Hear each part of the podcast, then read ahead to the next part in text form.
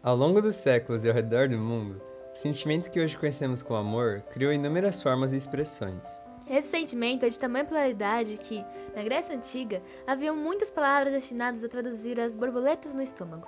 Eu sou o Marcos Eu sou a Nayara e hoje vamos falar sobre ele, que por uns é temido, e, por outros, estimado. o amor. Nossa história do amor começa na Antiguidade, na Grécia Antiga. Eles eram uma sociedade dramática, cheia de histórias de amor que terminavam em tragédias, continham traições, vinganças e muito mais. Uma sociedade de poetas apaixonados, cheia de lendas e contos filosóficos sobre o amor.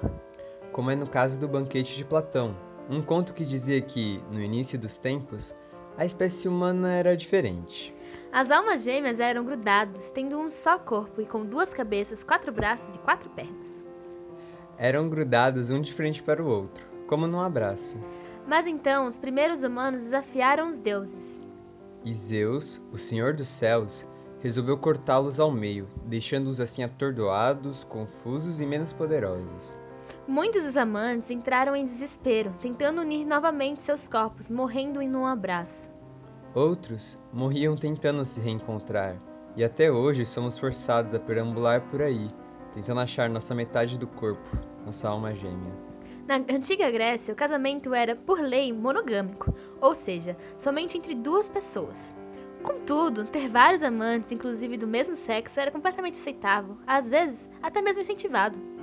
Os próprios deuses gregos viviam traindo uns aos outros com outros deuses e com mortais.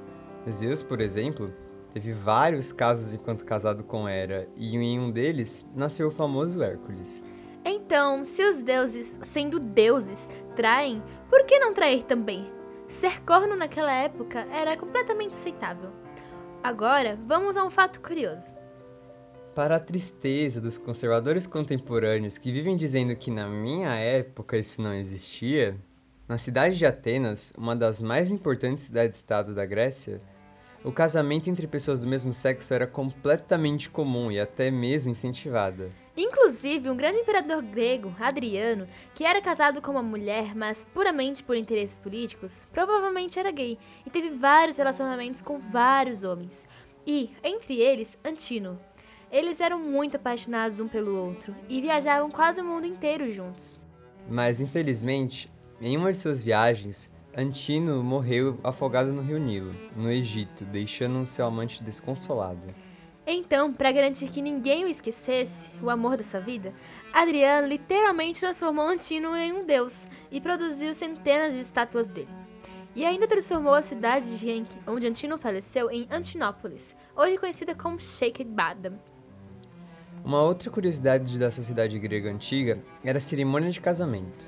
Essa cerimônia se iniciava na noite anterior, na casa da noiva, que queimava, oferecendo aos deuses ligados ao casamento seus pertences antigos e brinquedos, prometendo deixar de adorar os deuses de sua família e adorar os deuses do futuro marido.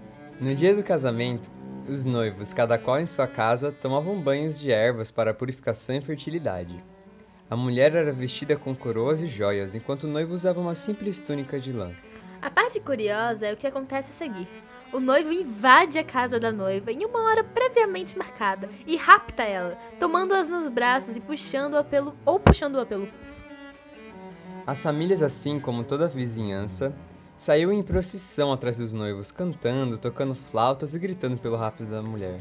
Essa maluquice tem fundamento no conto do Rápido de Perséfone, a deusa da fertilidade e da agricultura, que fora raptada pelo deus do submundo, Hades, sendo obrigada a casar-se com o mesmo.